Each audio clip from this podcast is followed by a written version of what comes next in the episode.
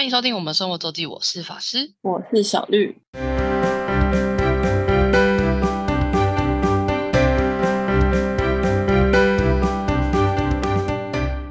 每周分享生活的时刻啦，没错。那今天要开始就是名古自驾之旅的 Part One，前面算 前面就是讲个租车的分享。好的。嗯，然后我们第一天，呃，我们第一天我其实有点忘记到底是为什么，反正应该是因为我不想要，呃，没有很想进市区，然后再加上我们第二天要就是都是往郊区，所以我们第一天其实完全没有进名古屋市区，我们就直接去了犬山城，算是已经在呃。它已经不算名古屋市了，它已经在名古屋的近，就是郊近郊的地方。我觉得那里也还不错，适合如果你去名古屋玩，也适合去一日游地的地方。因为它从名古屋市区过去的话，好像也蛮方便，也有一些相关的套票。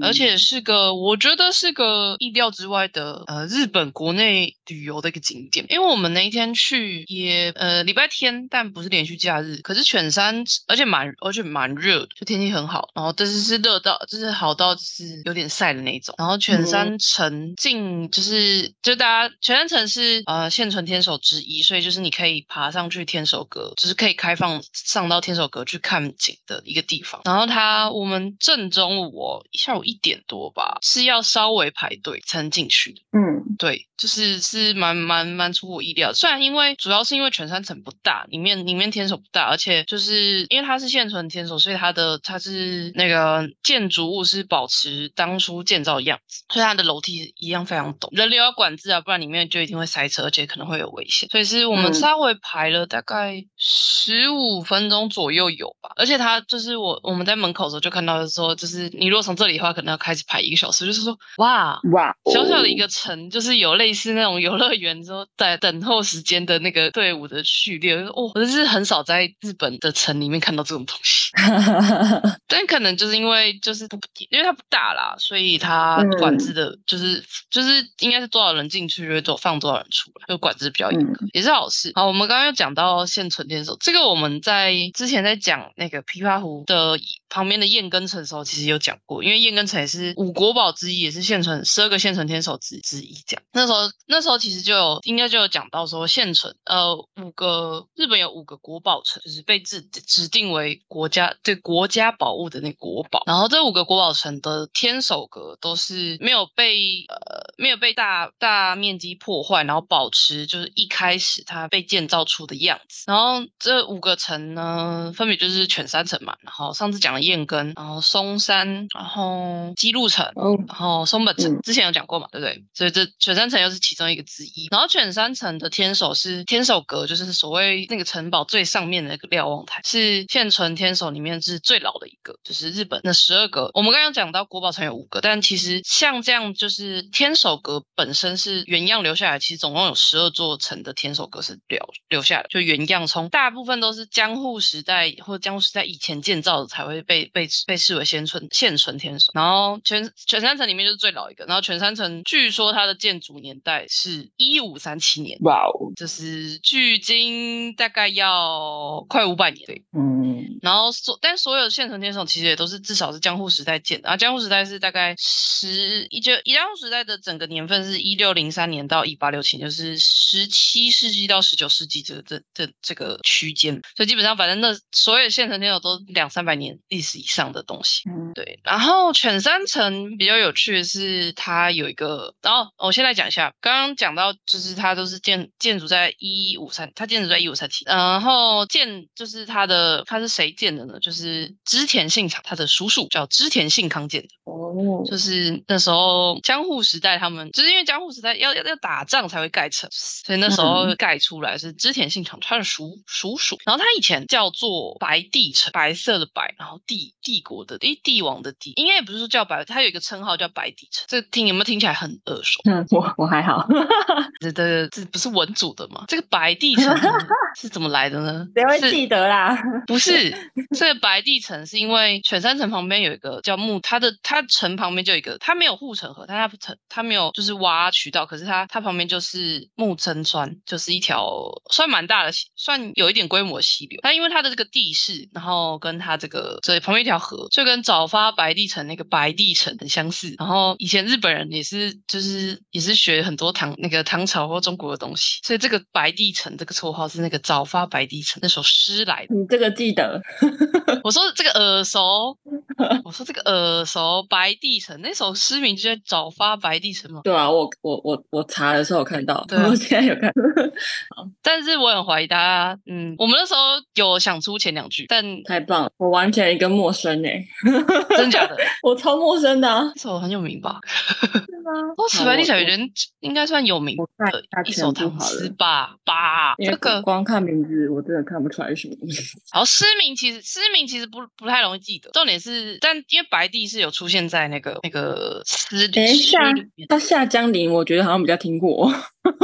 还有另外一个名字是夏江林。你说失明吗？对啊，哦，有可能哦哦，有啦有啦，有吧。有 有，哦，至于大家记不记得，就自己、哦自己去 Google 啊。好的，朝辞，嗯，朝辞白帝彩云间，这是对，学剧的第一首，没错，原来是这首。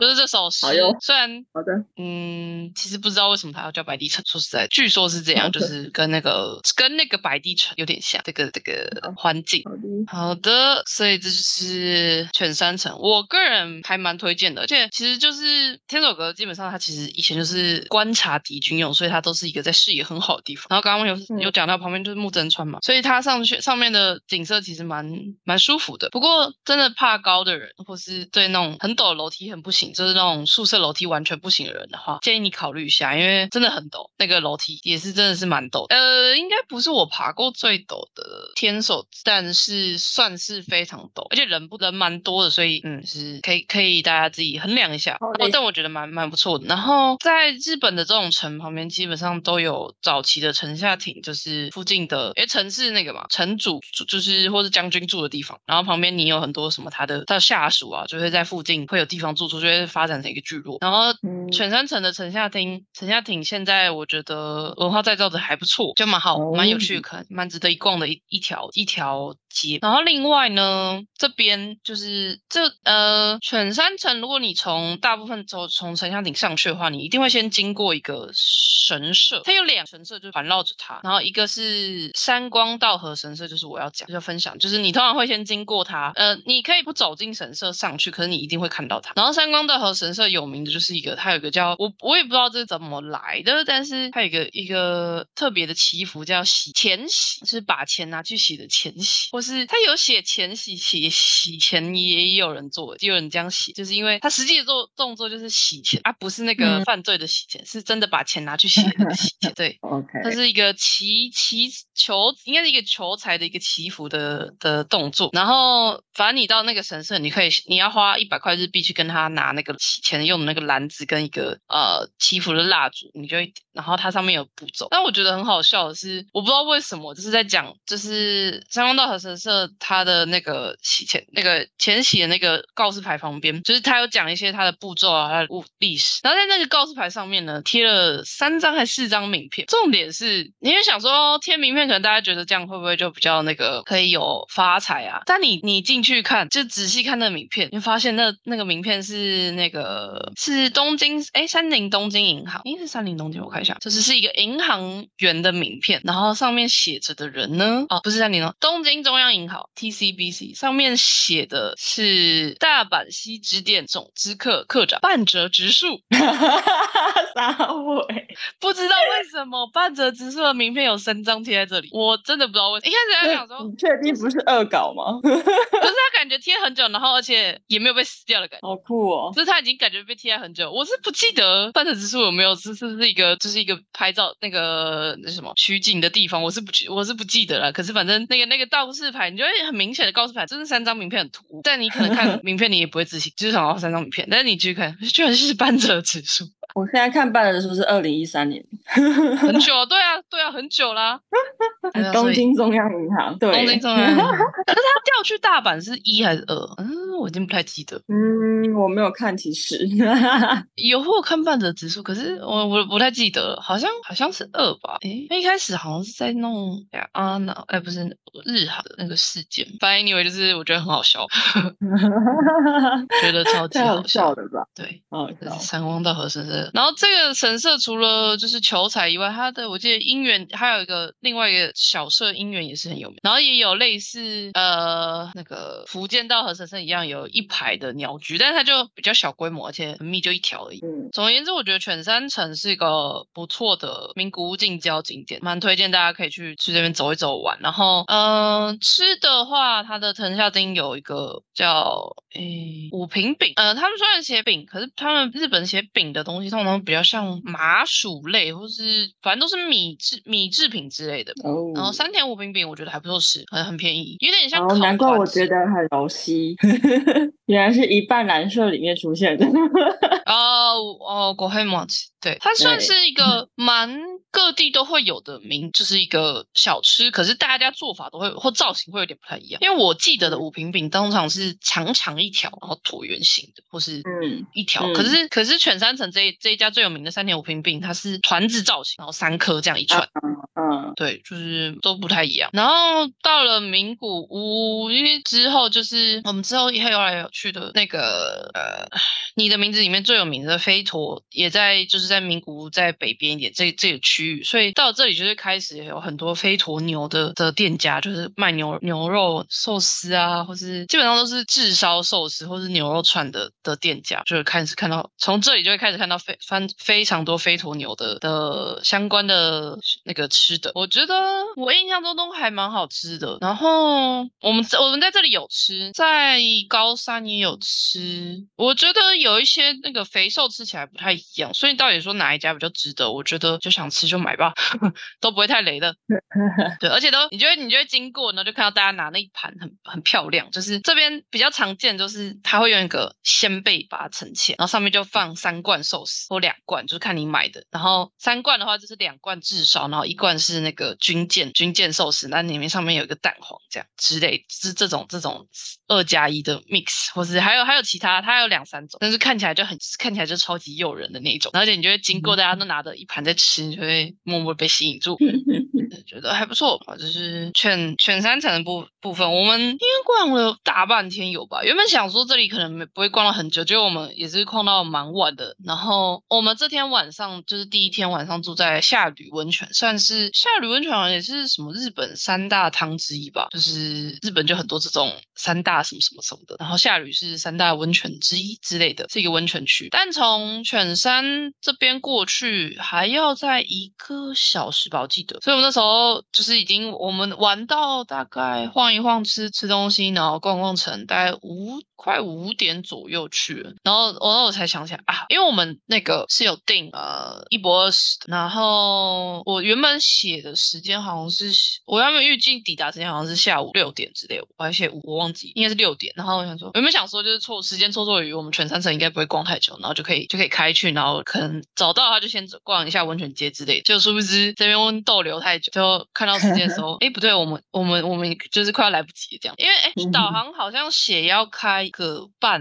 多吗？还是两个小时？我不错，我不是一个小时，对，好像超过。而且通常从犬山过去下吕的话，通常导航第一条叫你路，通常都不是都没有高速公路，就是一般的省道，所以它车速通常不会不会太快，就是差不多那个时间导航估距离估的时间就是差不多时间。所以我们最后应该是，反正我们离开犬山应该是四点，然后原本导航可能要写两个小时，我想说哦，好像这样好像有点来不及，因为这种因为他要准备晚餐啊，所以你如果没有在时间到的话，通常是要跟饭店说一下，一定要提早通知，不然他们就会觉得你是不是呃 no show 或之类的。因为到到现在嗯还有很多，你如果透过日本订房网的网站的话，有一些或是他们的订房的话是不用先付定金的，就是都是事后结，所以还有很多这种形形式。对，嗯对，所以就是特别温特别呃特别温泉旅馆这种要注意它的 check in 时间，跟你如果有订有订餐的话要注意时间。反正 anyway 最后开开就是差不多时间到然后我觉得下雨温泉也是下雨温泉，因为我们就是差不多快六点的时候到，然后就差不多接着吃晚餐了。而且因为那天后来就有点阴天，就没有去逛了。反正我们就隔天再去才去逛那个温泉街。然后我们这次住的这个饭店叫忘川馆，顾名思义就是会看着河川嘛，所以在这河旁边。然后同时也是会经过呃，也会看到铁这个火车铁路的铁桥，所以是会听得到一下那个火车的声音。但就是晚一点就没有那么多车，所以没有没有没有那么多班次，所以是我觉得我个人觉得还好。然后忘川馆算是这边比较平价的一个选择，就有几间是比较平价，然后还有更高级的温泉饭店。这里算是我觉得还算 CP 值蛮高的，而且它的它的大众它是有露天的大众池，就是有不是只有室内，就是有那种露天风吕，就是有遮挡，可是有户外的部分。这是我那时候最后比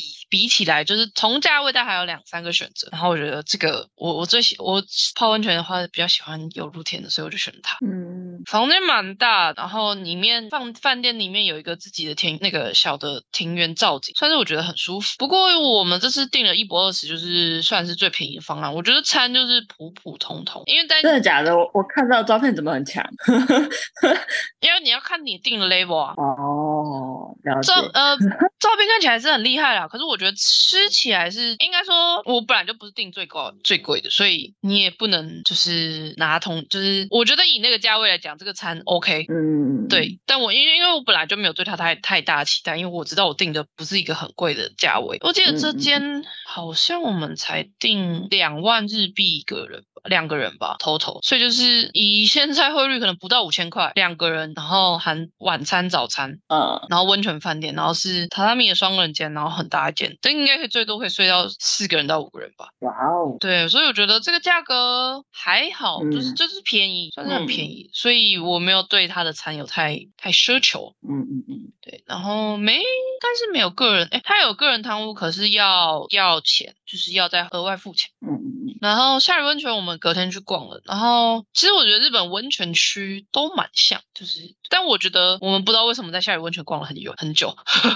我们隔天逛了 逛了两个小时有吧，反正我们就慢慢逛，然后就走路晃，然后去了一下温泉神社，然后去了一下这边有一个叫呃夏吕布丁，然后夏吕布丁就是算你只要查夏吕温泉，就第一个跳出来美食就是它，好吃。呃，如果不用太排的话可以买，通常也不会太排啦，但我觉得就是正常好吃的布丁。然后我觉得这边哦很推荐一个大家可以去去逛的店，是叫 Giro Giro Butter。Giro 就是呃 Giro 拼 G E R O，Giro 其实就是夏吕的日文发音，然后也很接近就是这边的一个算是一个吉祥物青蛙的青蛙的那个叫声，所以它这个叫 Giro Giro Butter。然后 Butter 就是奶油那个 Butter，它就是卖呃饼奶油夹心饼干，然后还有卖应该是也有卖饮料相关的。重点是它的店面很有特色，它店面那个门口就很吸引你，就是一个很像一个用很像用牛奶砌成的一个汤，那个牛奶汤的感觉。然后那是真的可以泡脚的哦，就是它是煮汤，就是白色哦乳白色的一个煮汤，但应该不是，我记得不是牛奶，或者说他们做奶油就是分离过的一部分的乳清的东西，就是他们的有点像是剩下的就是萃取出来剩下的材料，就是不不用用到的部分才就是加进去这样。反正你经过那个造型，如果你有逛温泉街，就是可以绕到那边去，就是你会看到这是一个很好拍照的地方。然后我要推的就是它的饼干呢，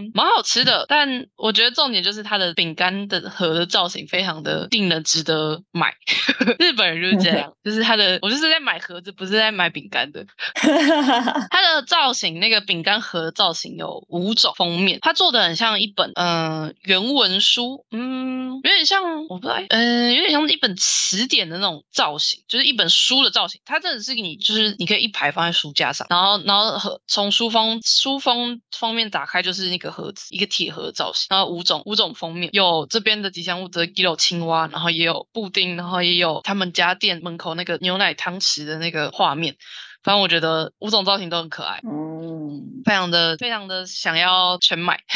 可以当伴手礼。对，但它就是一个重，就是很定呆，然后又很难受的东西。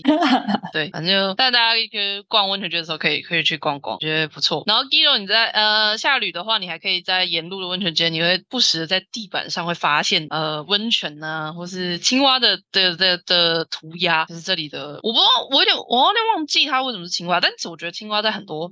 我个人觉得在青蛙在很多日本地方，日本小地方都是一个吉祥物，所以我就不深究它为什么青蛙是吉祥物。但 anyway，就是这边的还有一个，它这边甚至还有一个青蛙神社，开路神社也是也是蛮蛮可以去逛一下。然后沿路上，因为这整个温这都是温泉区嘛，有非有好几个竹汤，所以如果想要在外面泡竹汤的话，记得就是要带着你的小毛巾，可以就是找个地方坐下来泡一下竹汤，然后看一下那个温泉街的景之类的。它其实，在那个河川的旁边也有竹汤，只是因为那天下雨，所以我们而且雨蛮大的，所以我们就没有去泡。不然我觉得在它，因为它就在呃河畔旁，我觉得那里感觉是超舒服的，就是很感觉很值得一泡。然后这边还有 那个露天风吕，就是真的是以前就是那种很像乌来那种，旁边就是看到老人家在泡汤那种，整个开放式的。可是我从头到尾都没有看到，它可能现在已经有整个被围起来，所以没有那么容易看到。但这边曾经是有那种直接露天然后混浴的地方的，就是下吕温泉，虽然不是很大，但我们也是逛了蛮久的，然后可以就是大家可以留点时间在这。所以我们离开的时候应该也是十，我们也逛了一整个早上吧，反正就是慢慢走，然后慢慢慢慢看，就不赶时间的逛，就是花了一整个早上。然后我们那一天就刚刚讲到是下雨，所以有另外一种感觉，就在山有点像山边啊，然后有云雾缭绕的氛围。不过天气好的话，应该也是很漂亮。山里面这就是下吕温泉，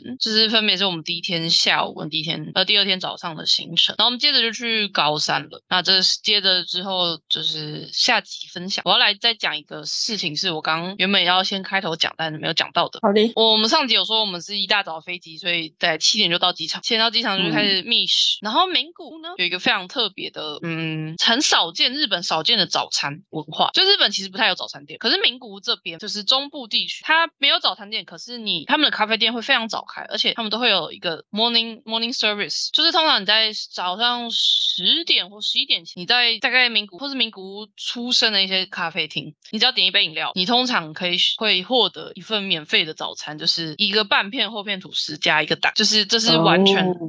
不用不用钱的。以现在台湾最有名的那个名古屋早餐店的话，就是克美多，克美多就是名古屋去的，所以它就是一样，它也是就是早早上的话就是这个 morning service，在台湾也是，就是点一杯饮料，然后你就可以选你要呃你你要它最佳的 service 是什么？最传统就是后片厚片吐司跟水煮蛋，然后像克美多的话，你可能蛋可以选呃选成不同的呃蛋或是红豆泥，然后它面包有的可以选，但这就是后来新发展。那为什么为什么日本人不太有早餐文化，可是会有民就是日本中部地区会有这种文化？我那时候就很好奇，然后就去查查了一下，我觉得这个应该没有一个具体的到底是哪一家店开始，或者哪一个呃到底是怎么来的。可是相传是在一九五零年代，是就是爱知县就是名古屋这个这个县这这这边的一个地方叫一公式的纺织业非常盛行，然后就是一大早就会开始很多人来，就是商人来就是做生意，然后洽谈生意，然后所以这边的店家就开始，因为一大早就有人来，然后大家但大家一大早来谈生意，就还没吃东西，所以就这边的咖，然后这边的咖啡厅就开始陆续有这个 service，然后也是因为好像是因为这旁边啊，就是义工室附近，好像因为纺织业的这个工厂噪音很大，所以大家会会进去咖啡厅，就是谈生意会到咖啡厅里面去，就不会在工厂里面，所以反正就是 anyway 他们就会在咖啡厅谈生意，然后就再加上一大早就是就是店家为了吸引呃那个顾客来，所以就有提供厚片吐司跟水煮蛋这这样的文化开始，所以才会在名古屋这边有的早餐店呃的咖啡厅几乎蛮多都有这种 service，但现在的话不一定每一家都是免费，可是通常你就加个一百一百日币两百日币，你就可以你就可以拿到那个就是 service 的这个早餐的套餐这样。嗯，但也是有人就是也是会有人不要了，我们那天也有看到，可能他就不饿，嗯，对嗯嗯对，所以就是这是名古屋的早餐文化。所以如果去名古屋，就是或去中部地区，如果想吃早餐的话，这个这个是可以大家可以考虑。甚至你离开名古屋，但你只要看到克美多，克美多在全部的地方都有这个服务。然后而且还克美多在日本算是蛮大间的连锁咖啡厅的，蛮多地方都有的。嗯就我们我好像有朋友就嗯是做红眼，嗯然后很早到就直接吃早餐，感觉就是吃那一类的。嗯对，因为怎么这么早，甚至这么早在名古屋机场、中部国际机场也嗯没几天开。对 对对，错，或是一般早，现在一般咖啡厅也可以加点，就是什么三明治，就是面包类的啦，都有。嗯嗯。对我刚刚讲到是，就是你如果离开，就是不是在名古屋的话，你也可以也是可以去克美多吃早餐，因为像我们那时候去九州，我们全家去呃带整家去的时候，因为台湾人已经很习惯有有早餐要吃早餐这件事情，然后然后而且都大家都希望吃热的，就是又不是那种什么冷的三明治啊、饭团啊、嗯这种又不爱。然后有一天我就我们有一次住在就住在奥瑞旁边那一天就不知道吃什么时候，就带我们全部都带去克美多解决。我赞去九州的时候有吃克美多，然后我去北海道的时候，我们有一天早餐也吃克美多。方便解决。对，所以如果大家，而且通常克美多的都会有一些位，然后你就可以坐在店内吃，而且通常也不太客门，如果你够早的话，嗯对耶，然后又店又多，又不会太累，也不会太贵。嗯，但如果是那种一定要吃饭的人的话，那就请去动饭店，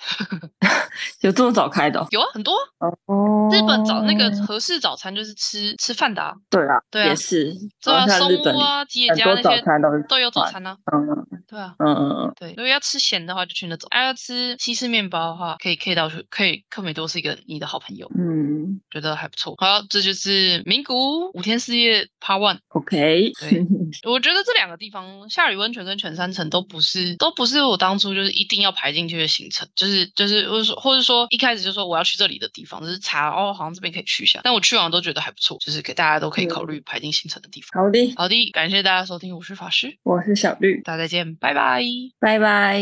如果想要看看我们在生活周记所提到的内容、照片等，欢迎追踪生活周记的 Instagram 跟 Facebook 粉丝专业哦。